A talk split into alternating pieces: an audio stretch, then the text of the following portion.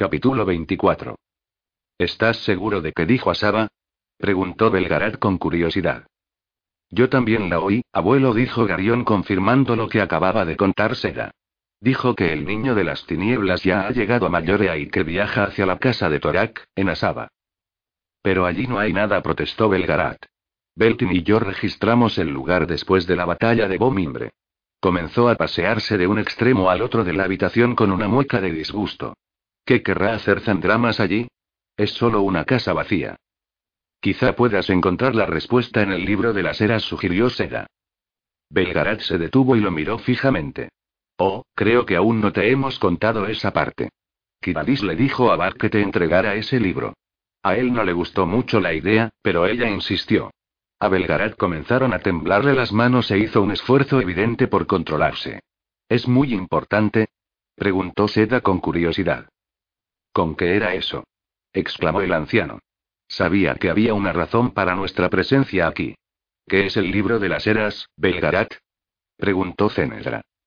Es parte de los evangelios mayoreanos, el libro sagrado de los videntes de Kelly.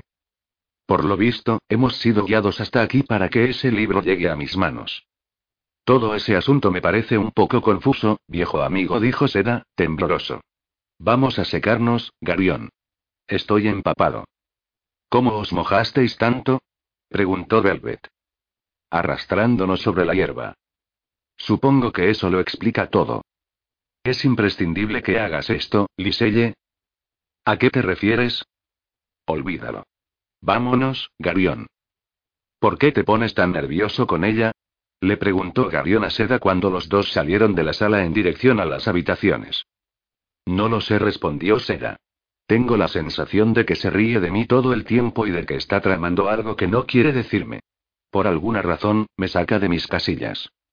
Después de secarse y ponerse ropa limpia, Seda y Garión regresaron a la cálida sala principal y vieron que Todd ya había regresado. El gigante estaba sentado en un banco, junto a la puerta, imperturbable y con las enormes manos apoyadas sobre las rodillas. En su cara ya no había ningún vestigio de la angustia que Garión había notado en el claro y su expresión era tan enigmática como siempre. Belgarat estaba sentado junto al fuego y estudiaba atentamente un gran libro encuadernado en piel, inclinándolo en dirección a la luz. ¿Es ese el famoso libro? preguntó Seda. Sí respondió Polgara. Lo ha traído Tot. Espero que diga algo que justifique todas las molestias del viaje. Mientras Garión, Seda y Tok cenaban, Belgarat continuó leyendo, pasando las páginas del libro de las eras con impaciencia. Escuchad, dijo por fin. Carraspeó y comenzó a leer en voz alta. Sabed, oh pueblo mío, que a través de los eternos caminos del tiempo la división ha estropeado todo lo que existe, pues hubo división en el corazón mismo de la creación. Pero las estrellas, los espíritus y las voces de las rocas hablan del día en que esa separación acabará y todo volverá a ser una unidad, porque la propia naturaleza sabe que llegará ese día. Dos espíritus se enfrentarán en el centro mismo del tiempo y esos espíritus representarán las dos partes en que se disgregó la creación. Llegará el día en que debamos decidir entre ellos, elegir entre el bien absoluto o el mal absoluto, y nuestra elección permanecerá hasta el final de los días. Pero ¿cómo podemos saber cuál es el bien y cuál es el mal? Atended también a esta verdad. Las rocas del mundo y las de otros mundos murmuran continuamente sobre las dos piedras que están en el centro de esta división.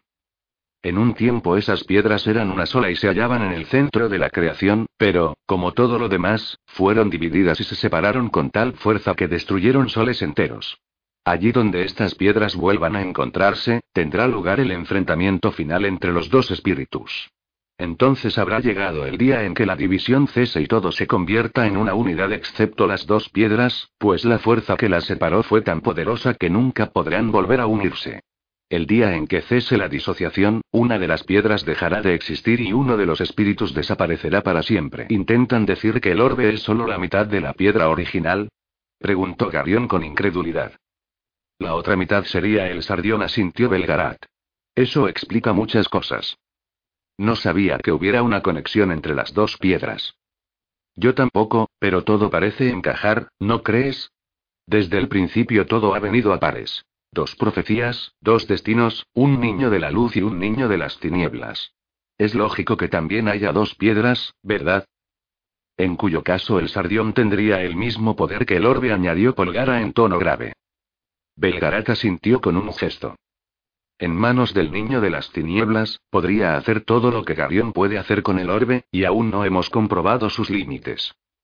Esa es otra razón para evitar que Zandramas alcance el sardión, dijo Seda. Yo ya tenía todas las razones del mundo, dijo Cénegra con tristeza. A la mañana siguiente, Garión se levantó temprano. Cuando salió de la habitación que compartía con Cénedra, se encontró a Belgarat sentado a la mesa de la sala principal con el libro de las eras delante, bajo la luz de una vela chorreante. ¿No has dormido, abuelo? ¿Qué? Ah, no. Quería leer el libro otra vez sin interrupciones. ¿Has encontrado algo útil? Muchas cosas, Garión. Ahora sé qué es lo que pretende Kibadis. ¿Ella está involucrada en esto? Al menos eso cree.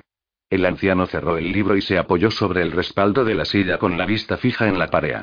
Es evidente que esta gente, así como los habitantes de Kelly de Galasia, cree que su tarea es elegir entre las dos profecías, las dos fuerzas que han dividido el universo y también cree que será su elección la que al final decidirá el curso de los acontecimientos. ¿Una elección? ¿Y eso es todo? ¿Quieres decir que solo tienen que optar por uno u otro para que acabe todo? En términos generales, sí. Creen que la elección debe tener lugar durante uno de los encuentros entre el niño de la luz y el niño de las tinieblas, y que las dos piedras, el orbe y el sardión, tienen que estar presentes.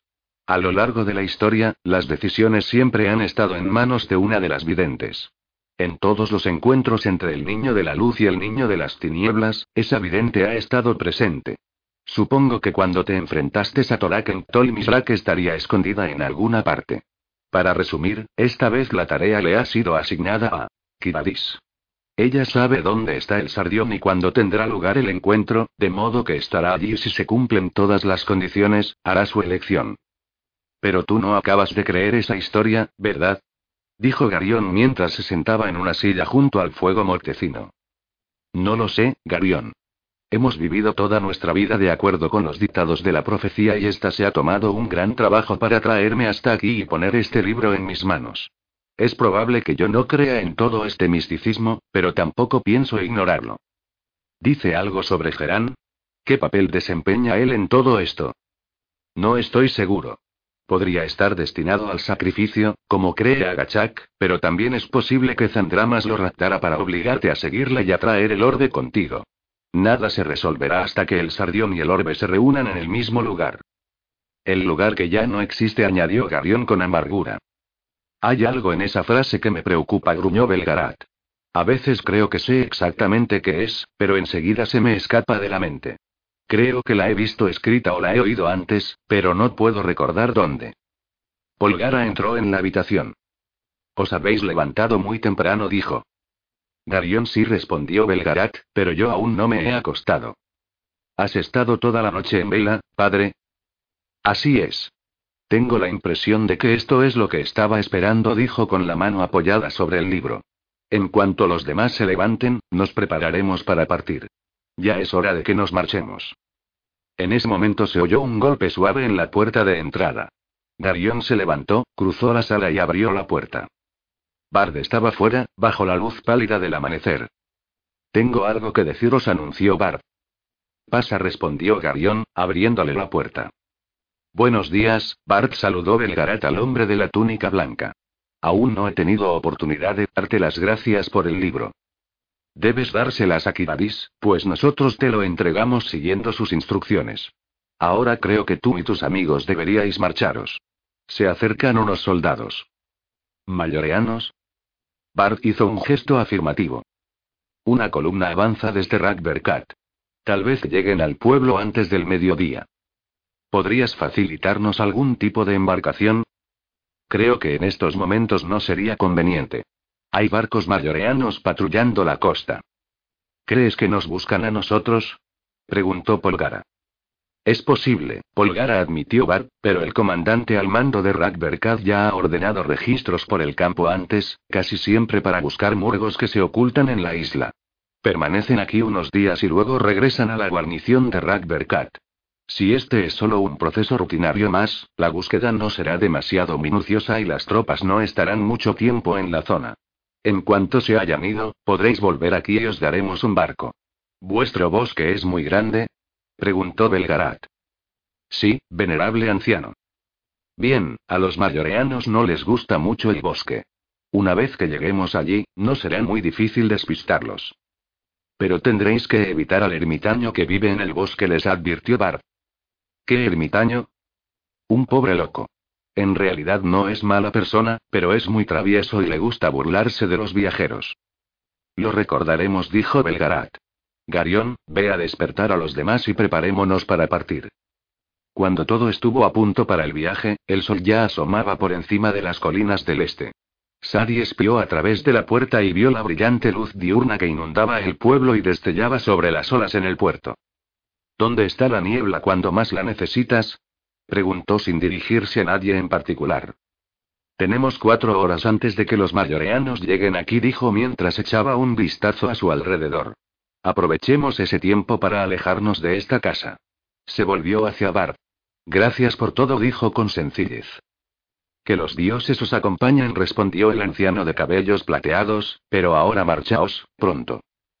Salieron del pueblo y cabalgaron por el prado rumbo al bosque sombrío. ¿Vamos en alguna dirección en particular, viejo amigo? Le preguntó Seda de Belgarat. No creo que tenga mayor importancia, respondió el anciano. Lo único que necesitamos son unos matorrales donde escondernos. Los mayoreanos se ponen nerviosos cuando no pueden ver a un kilómetro de distancia en todas las direcciones, así que no creo que registren el bosque de forma concienzuda. Veré lo que puedo encontrar, ofreció el hombrecillo. Hizo girar a su caballo hacia el noreste, pero de repente se detuvo al ver dos figuras que salían de entre los árboles. Uno estaba vestido con una túnica con capucha y el otro era un hombre corpulento en actitud vigilante. Yo os saludo, anciano Belgarat, dijo la figura encapuchada con una voz cristalina que la identificaba como mujer. Irguió la cara y Garión vio que tenía los ojos vendados con un trozo de tela. Soy un Atel, continuó, y estoy aquí para indicaros un camino seguro. Te agradecemos la ayuda, Onatel. Debéis ir hacia el sur, Belgarat. Cuando os hayáis internado en el bosque, os enseñaré un antiguo sendero cubierto de malezas. Ese camino os conducirá a un sitio seguro donde esconderos. ¿Has visto lo que sucederá, Onatel? preguntó Polgara. ¿Los soldados registrarán este bosque? Os persiguen a vos y a vuestros compañeros, Polgara, y buscarán en todos los rincones de la isla, pero no os encontrarán a menos que alguien os delate. Tened cuidado con el ermitaño que habita en este bosque. Él intentará poneros a prueba. Luego la vidente se giró con un brazo extendido. El hombre corpulento que estaba a la sombra cogió esa mano vacilante y la condujo hacia el interior de la arboleda. Qué oportunos. murmuró Velvet. Tal vez, demasiado oportunos. Ella no mentiría, Liselle dijo Polgara. Pero tampoco está obligada a decir toda la verdad, ¿no es cierto? Eres muy desconfiada, le dijo Seda. Digamos que soy precavida, y cuando un perfecto desconocido se toma molestias por ayudarme, suelo ponerme un poco nerviosa. Sigamos adelante hasta encontrar el camino que nos señala, dijo Belgarat. Si más tarde decidimos cambiar de dirección, lo haremos donde nadie pueda vernos. Se internaron entre las sombras, debajo de los túpidos árboles siempre verdes. El suelo del bosque estaba húmedo y cubierto de las agujas caídas de los pinos. El sol se filtraba en largos y oblicuos haces de luz dorada y las sombras tenían el leve matiz azulado característico de las mañanas. El barro espeso apagaba el sonido de los cascos de los caballos y cabalgaban en medio de un silencio imponente. El sendero hacia donde los llevaba la vidente quedaba a un kilómetro y medio del sitio donde la habían encontrado y estaba muy marcado en el suelo del bosque, como si en una época lejana hubiera sido un camino muy transitado. A medida que el sol ascendía en el cielo, el matiz azulado de las sombras se desvanecía y miles de pequeños insectos se arremolinaban y revoloteaban en los haces de luz del sol. De repente, Belgarat detuvo su caballo. Escuchad. Dijo, apremiante. Darion oyó una serie de aullidos estridentes a lo lejos. ¿Perros? preguntó Sadie mientras miraba hacia atrás con nerviosismo. ¿Han traído perros para que los líen? No son perros, dijo Belgarat, sino lobos. ¿Lobos? exclamó Sadie. Tenemos que huir. No te pongas nervioso, Sadie dijo el anciano. Los lobos no hacen daño a la gente. Preferiría no correr riesgos, Belgarat dijo el eunuco. He oído varias historias aterradoras. Solo eran historias, créeme, yo conozco bien a los lobos. Ningún lobo digno de serlo consideraría la posibilidad de comerse a un ser humano. Esperad todos aquí. Yo iré a ver qué quieren, añadió mientras desmontaba. No lo hagas muy cerca de los caballos, padre le advirtió Polgara, ya sabes que temen a los lobos. Él gruñó y se internó entre los árboles. ¿Qué está haciendo? preguntó Sadie con nerviosismo. Si te lo dijera no me creerías, respondió Seda. Esperaron en medio del bosque frío y húmedo, escuchando los aullidos lejanos, interrumpidos de vez en cuando por un bramido que surgía como un eco de entre los árboles. Belgaraz regresó un momento después, maldiciendo con furia. ¿Qué ocurre, padre? le preguntó Polgara. Alguien está intentando burlarse de nosotros, respondió él disgustado, aquí no hay ningún lobo. Belgarat dijo Sadi, yo los oigo. Han estado aullando y bramando detrás de nosotros durante la última media hora. Solo son ruidos. No hay un solo lobo en un montón de kilómetros a la redonda. ¿Y entonces quién hace esos ruidos? Ya te lo he dicho, alguien intenta burlarse de nosotros. Sigamos adelante y mantened los ojos bien abiertos. Siguieron avanzando mientras los aullidos de los falsos lobos retumbaban en el bosque. De repente, oyeron un grito agudo y estridente. ¿Qué es eso? exclamó Durnig mientras cogía el hacha. Algo absurdo respondió Belgarat. Ignóralo. No es más real que los lobos. Pero algo se ocultaba entre las sombras, debajo de los túpidos árboles y delante de ellos, algo gris y gigantesco. ¿Qué es eso? exclamó Cenegra con voz aguda.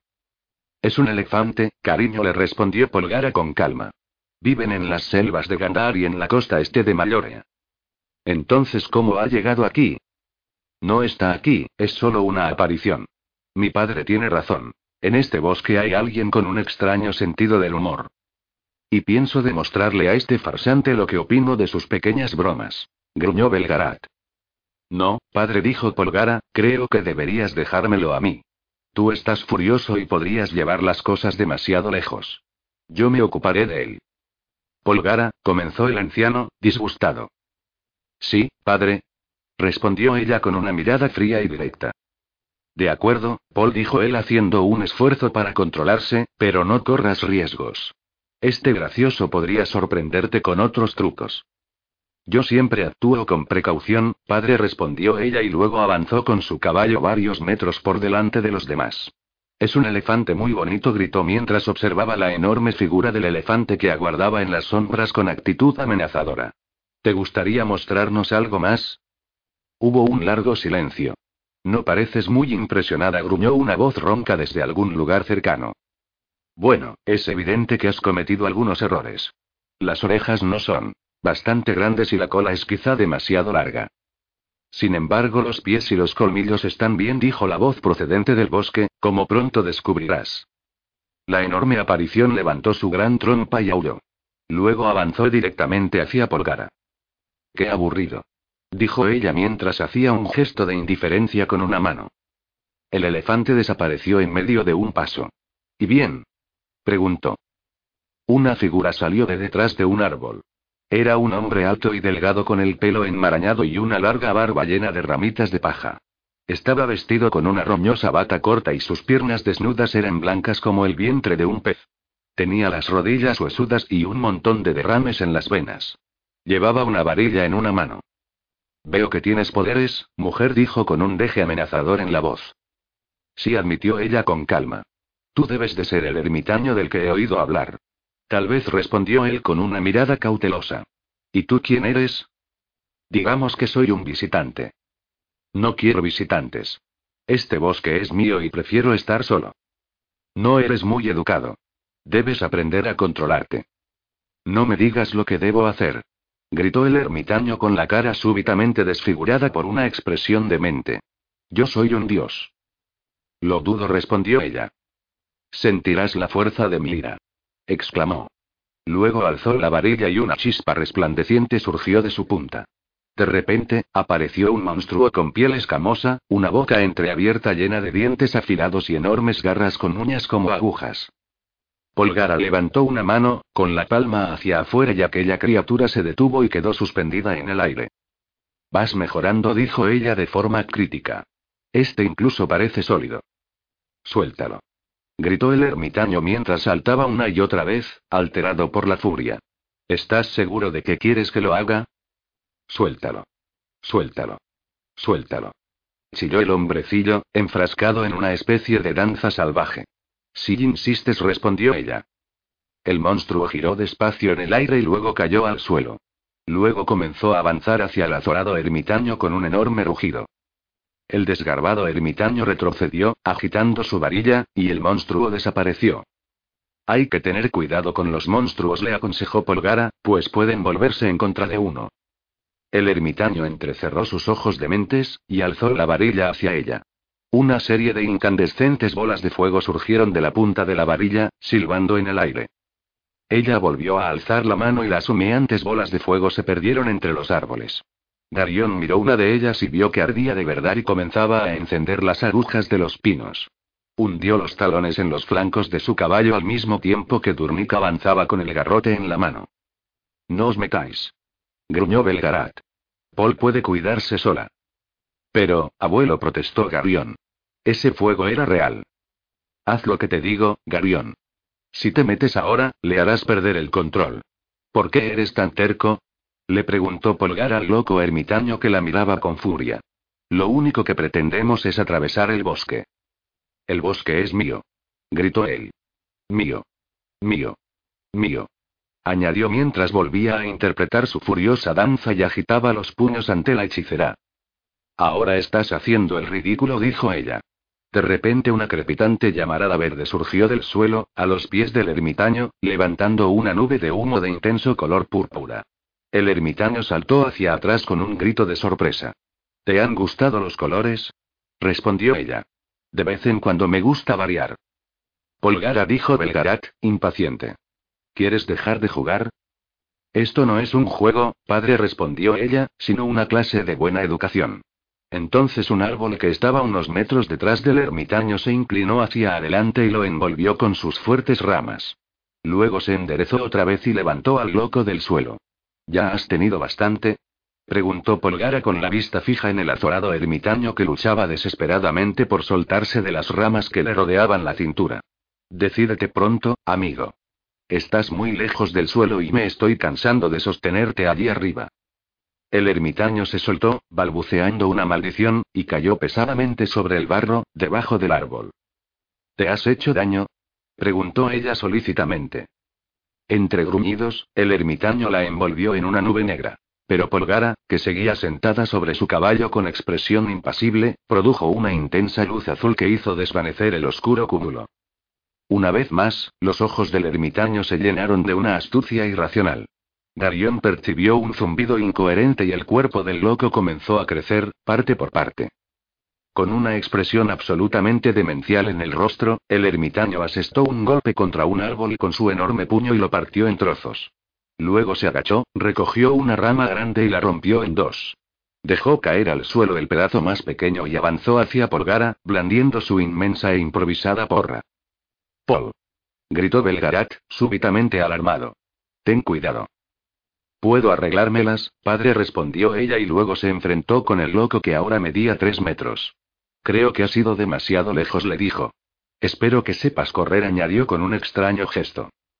El lobo que apareció ante ellos era increíblemente grande, dos veces más grande que un caballo, y su rugido era ensordecedor. No temo a tus apariciones, mujer, gritó el enorme ermitaño. Soy un dios y no me asusta nada. Sin embargo, el lobo hincó sus dientes en uno de sus hombros y el ermitaño saltó hacia atrás, dejando caer el palo.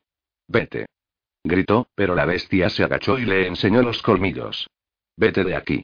Volvió a gritar el ermitaño mientras agitaba las manos en el aire. Darion volvió a percibir aquel extraño zumbido mientras el loco empleaba todo su poder para hacer desaparecer al lobo. Te recomiendo que huyas cuanto antes, sugirió Polgara. Este lobo no ha comido desde hace mil años y está hambriento. Por fin, el ermitaño perdió su entereza. Dio media vuelta y huyó despavorido entre los árboles. Sus pálidas y delgadas piernas se desdibujaban al correr y el pelo y la barba ondeaban al viento tras él. El lobo lo persiguió a paso tranquilo, dando zarpazos hacia sus talones, y rugiendo con un ruido terrorífico. Que tengas un buen día, gritó Polgara. Capítulo 25. Polgara contempló la huida del ermitaño con una expresión indescifrable en la cara. Por fin suspiró. Pobre hombre murmuró. ¿El lobo lo alcanzará? Preguntó Cenegra en voz baja. ¿El lobo? Oh, no, cariño, es una ilusión. Pero lo mordió, yo vi la sangre. Ha sido solo un truco ingenioso, Cenegra.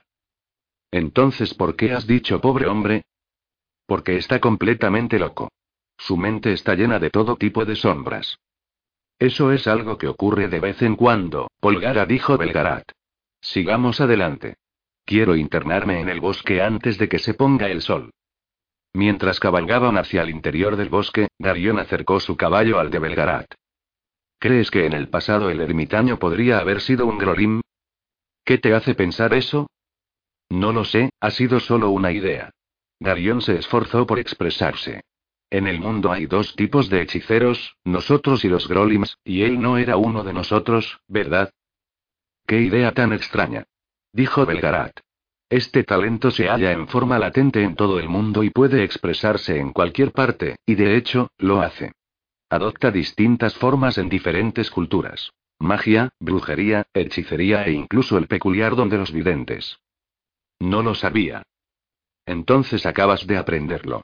Ningún día en que se aprenda algo nuevo se ha vivido en vano. El sol del otoño estaba radiante, a pesar de encontrarse muy bajo, al norte del horizonte. Era evidente que se acercaba el invierno. Darion recordó que estaba en una región del mundo donde las estaciones estaban cambiadas. En la hacienda de Faldor pronto sería verano, los campos ya habrían sido arados y sembrados y los días serían largos y cálidos. Sin embargo, en aquella zona austral sucedía exactamente lo contrario. Darion se sorprendió pensando que, a excepción de la breve temporada que habían pasado en el desierto de Araga, aquel año no había tenido verano. Por alguna razón, aquella idea le pareció muy deprimente. Habían estado ascendiendo a marcha constante durante la última hora en dirección a la cadena de colinas que formaban el espinazo de la isla. El terreno se había vuelto más escarpado, con hondonadas rodeadas de árboles y barrancos que surcaban el suelo del bosque. Odio las montañas, dijo Sadi. Los terrenos escarpados siempre causan problemas. También se los causarán a los mayoreanos, señaló Seda. Supongo que tienes razón, admitió Sadi, pero de todos modos no me gustan las colinas y los valles. Por alguna razón, no parecen naturales. Prefiero mil veces un buen pantano.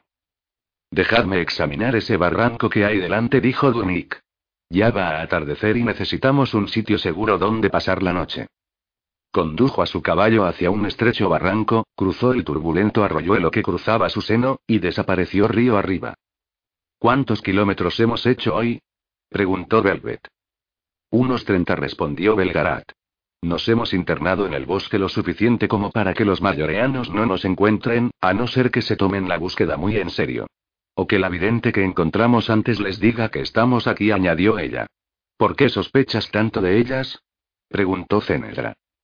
No lo sé, respondió la joven, pero cada vez que una de ellas nos conduce a algún sitio me invade una sensación de inquietud. Si se supone que son neutrales, ¿por qué se esfuerzan tanto en ayudarnos? Es parte del entrenamiento de la academia, Cenegra explicó Seda. Allí el escepticismo es una de las disciplinas más importantes. ¿Acaso tú confías en ella, Keldar? preguntó Velvet con sarcasmo. Por supuesto que no, pero yo también me he graduado en la academia. Dunik salió del barranco con expresión satisfecha. Es un buen sitio, anunció. Es seguro, está resguardado y fuera de la vista. Echemos un vistazo, dijo Belgarat. Siguieron al herrero por el barranco, con el arroyuelo susurrando y salpicando junto a ellos. Después de varios centenares de metros, el precipicio giraba de forma abrupta hacia la izquierda, más adelante se curvaba otra vez hacia la derecha y se abría en una hondonada rodeada de árboles. El arroyuelo se deslizaba sobre un empinado peñasco de piedra caliza para caer en forma de brumosa llovizna en un estanque, situado en el extremo superior de un pequeño cañón. Muy bonito, Dunig le dijo Polgara a su marido, aunque ese estanque no habrá tenido nada que ver con tu elección, ¿verdad? Bueno, dijo él. Ella rió, con una risa cálida y feliz, luego se acercó y besó a su marido con ternura. Está bien, Dunig dijo, pero primero necesitaremos un sitio donde refugiarnos. Después podrás comprobar si el estanque está habitado. Oh, lo está, le aseguró Dunik. He visto saltar un pez. Dudó un instante. Bueno, quiero decir que me ha parecido verlo pasar, eso es todo. Por supuesto, cariño. Durnik agachó la cabeza, como un colegial castigado, pero Garión pudo ver la pequeña sonrisa que se dibujaba en sus labios. Le sorprendió comprobar que su sencillo y honesto amigo era más astuto de lo que imaginaba.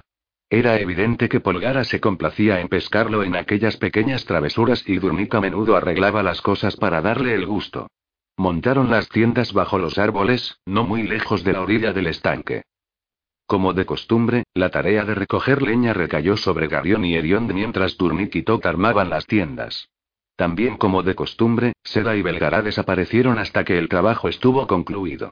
Entretanto, Sadie se sentó a charlar con Cenegra y Velvet. Su voz de contralto sonaba casi tan femenina como la de ellas. Mientras Polgara comenzaba a preparar la cena, Durnik miró el campamento con ojo crítico. Creo que ya está todo, dijo. Sí, cariño, asintió Polgara. ¿Necesitas algo más? No, cariño. Bueno, supongo, comenzó a decir, con la vista fija en el estanque. Adelante, Dunik dijo ella, pero vuelve antes de que esté lista la cena. ¿Vienes, Top? Le preguntó Durnik a su amigo. Mientras el anochecer oscurecía el resguardado barranco y las estrellas aparecían en el cielo aterciopelado sobre sus cabezas, se reunieron alrededor del fuego a comer una cena compuesta por cordero asado, verduras y pan negro, todo procedente de las provisiones que Bar les había obligado a llevarse antes de irse del pueblo de la playa. Una comida digna de un rey, Polgara dijo Sadie en tono efusivo mientras se echaba hacia atrás. Sí murmuró Garión. Siempre me olvido de que tú lo eres, río Sadie.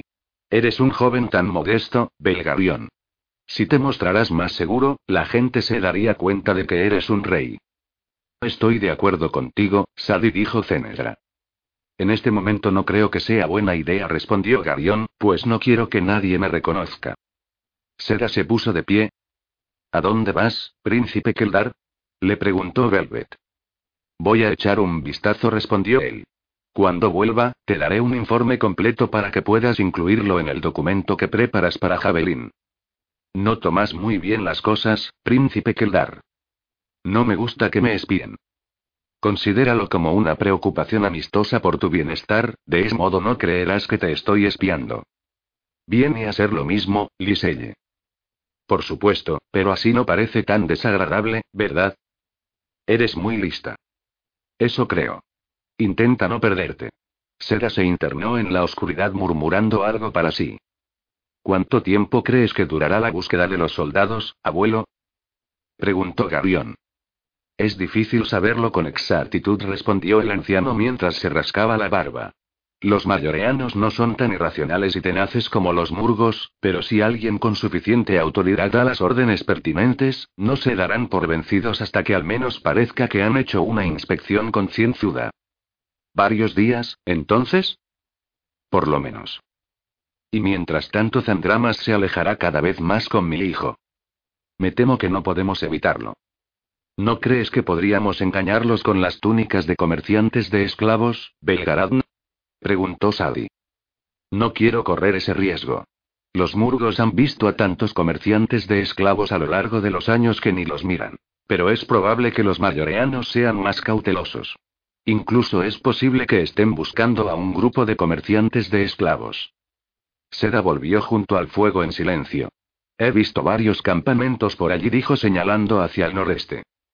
¿Muy cerca? Se apresuró a preguntar Garión. Tal vez a unos 15 o 20 kilómetros. He subido a la cima de ese peñasco y desde allí puede verse a una distancia considerable. Los fuegos están bastante extendidos. ¿Mayoreanos? preguntó Dunik. Tal vez. Yo diría que están registrando el bosque. ¿Y bien, padre? preguntó Polgara. Creo que no podremos tomar ninguna decisión hasta que sea de día, respondió el anciano.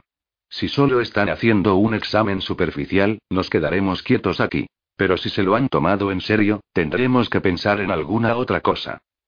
Ahora será mejor que durmamos. Tal vez mañana tengamos un día muy movido.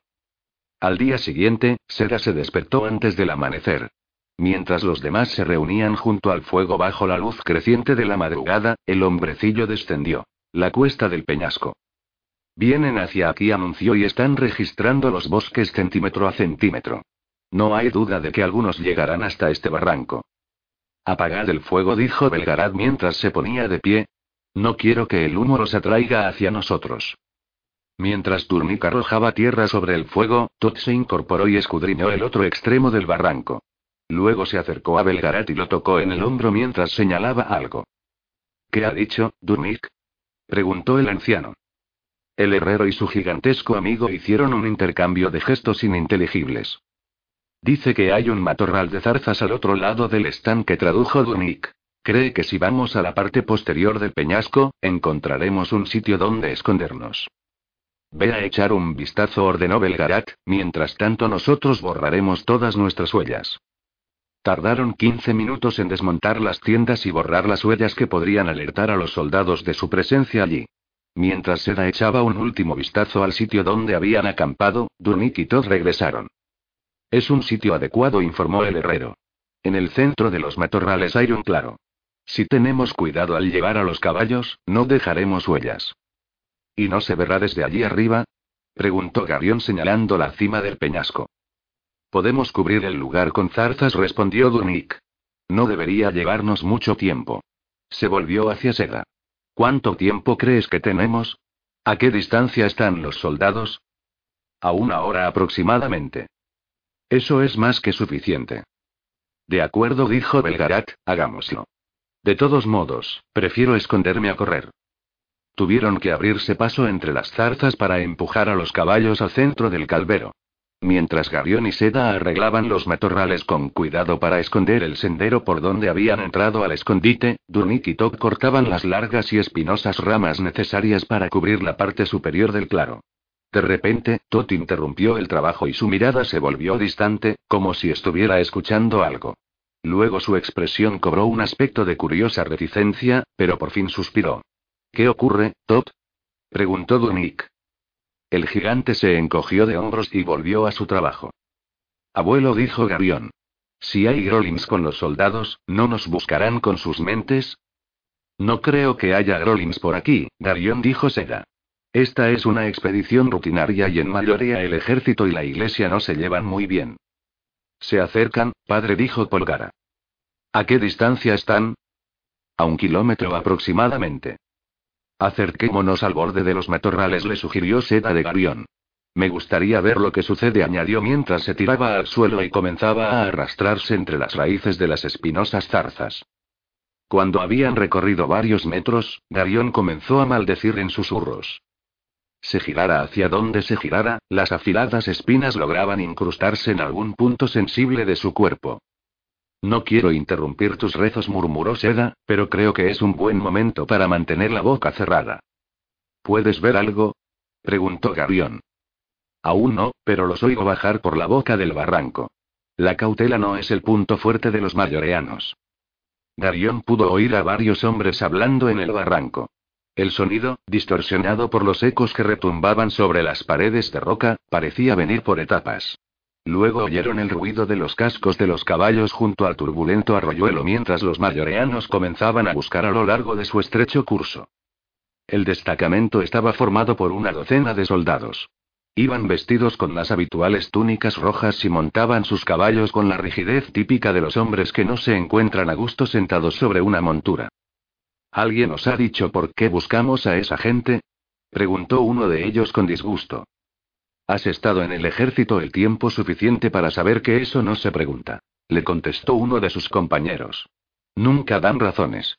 No podemos preguntar por qué, sino dónde. Oficiales dijo Brett con desprecio. Obtienen lo mejor de todo sin hacer ningún esfuerzo. Algún día, los soldados rasos como tú o como yo nos hartaremos y los grandes generales y capitanes tendrán que tener cuidado. Estás incitando a la rebelión, Brett dijo su compañero mientras miraba con nerviosismo alrededor. Si el capitán te escucha, te hará crucificar aquí mismo.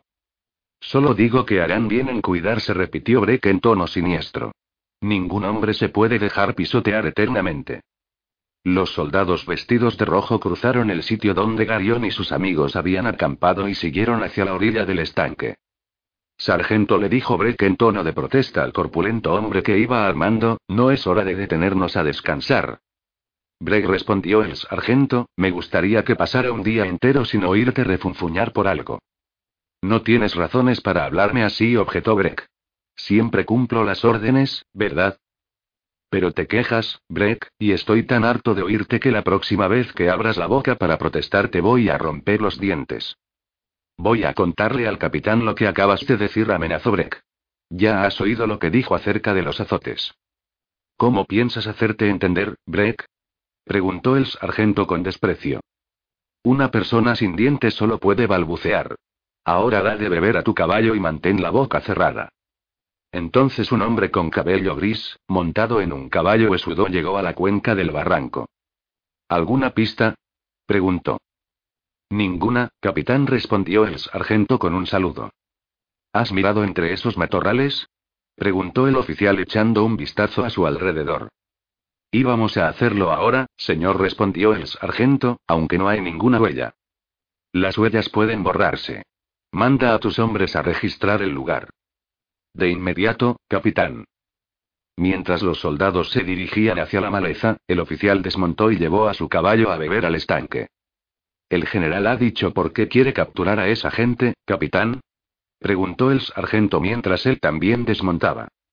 Por ninguna razón que te incumba a ti, respondió el capitán. Los soldados rodearon el matorral y simularon revisar entre las zarzas. Diles que bajen de los caballos, sargento ordenó el capitán disgustado. Quiero que inspeccionen bien esos matorrales. Aquel hombre de cabellos blancos del pueblo dijo que los hombres que buscábamos estarían en esta zona del bosque. Darión dejó escapar una silenciosa exclamación de asombro. Par. Le dijo a Seda en un murmullo. Les ha dicho exactamente dónde encontrarnos. Eso parece, dijo Seda con un suspiro de amargura. Internémonos en el claro. Ahora los soldados nos buscarán más concienzudamente. Los matorrales están llenos de zarzas espinosas, capitán gritó Breck. Es imposible entrar dentro. Usad las lanzas, ordenó el sargento. Espiad para ver si descubrís a alguien dentro.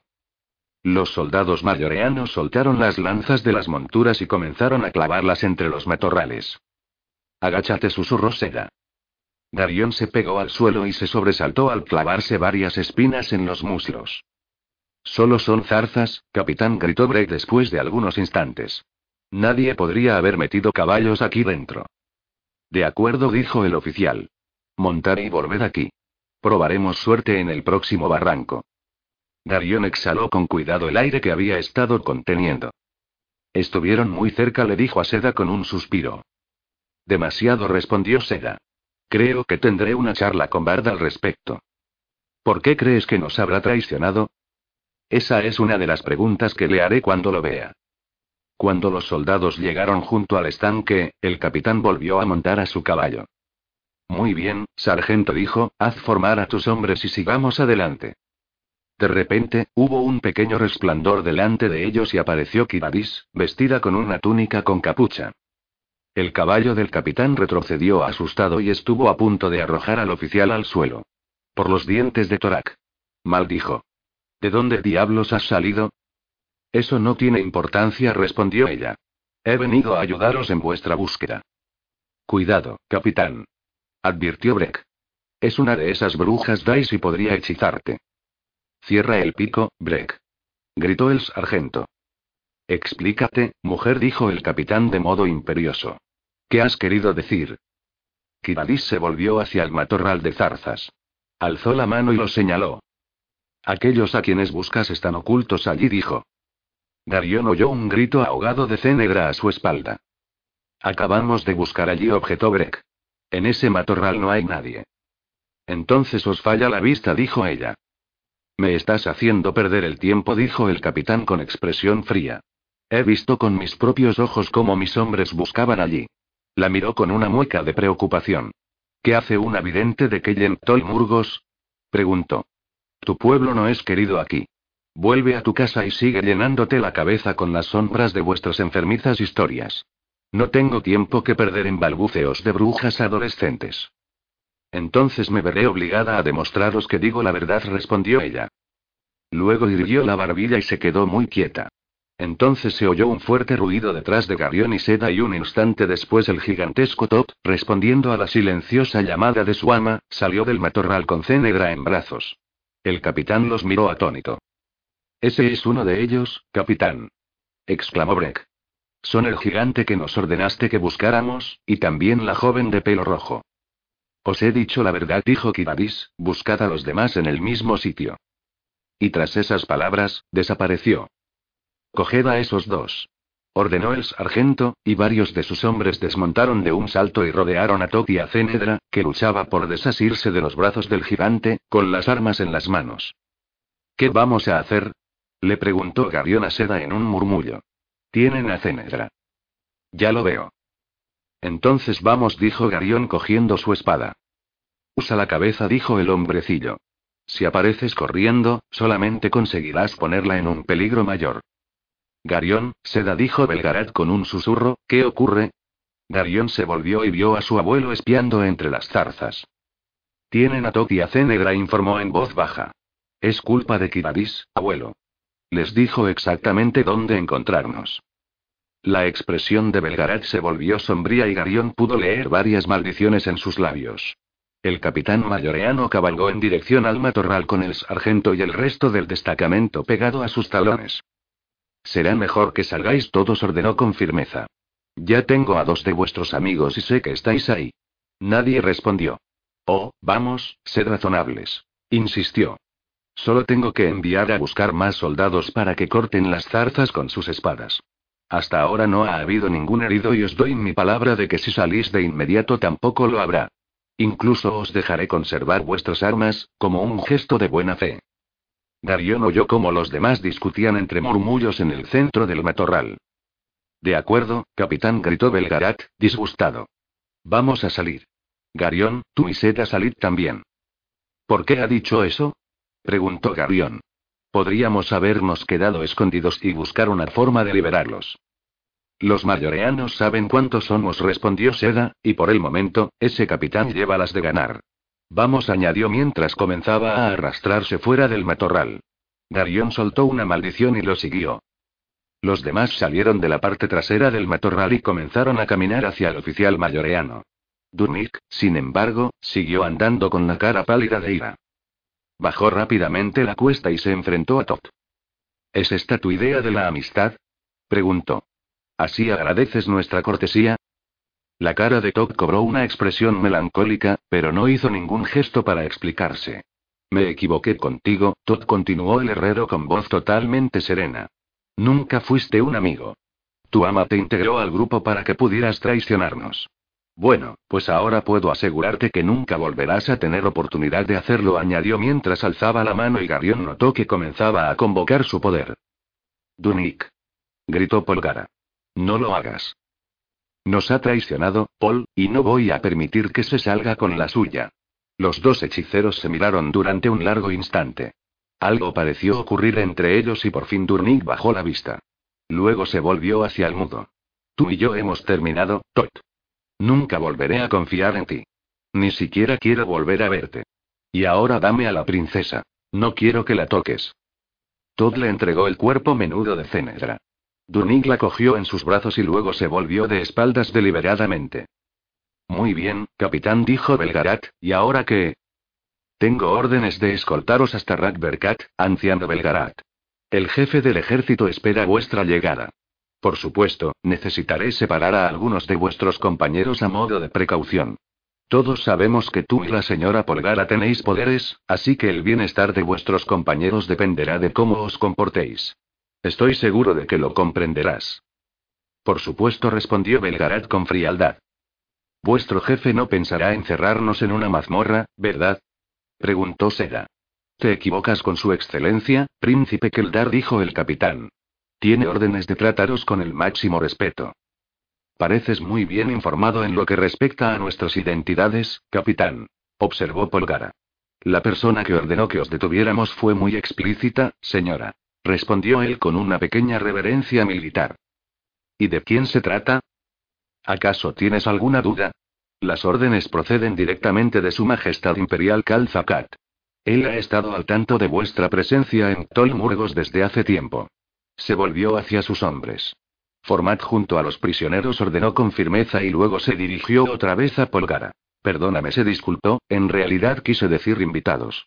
El vocabulario militar puede resultar bastante brusco. Un barco os espera en Rakberkat y en cuanto lleguéis allí, partiréis en él. Su Majestad Imperial os espera en Rakaga con gran expectación.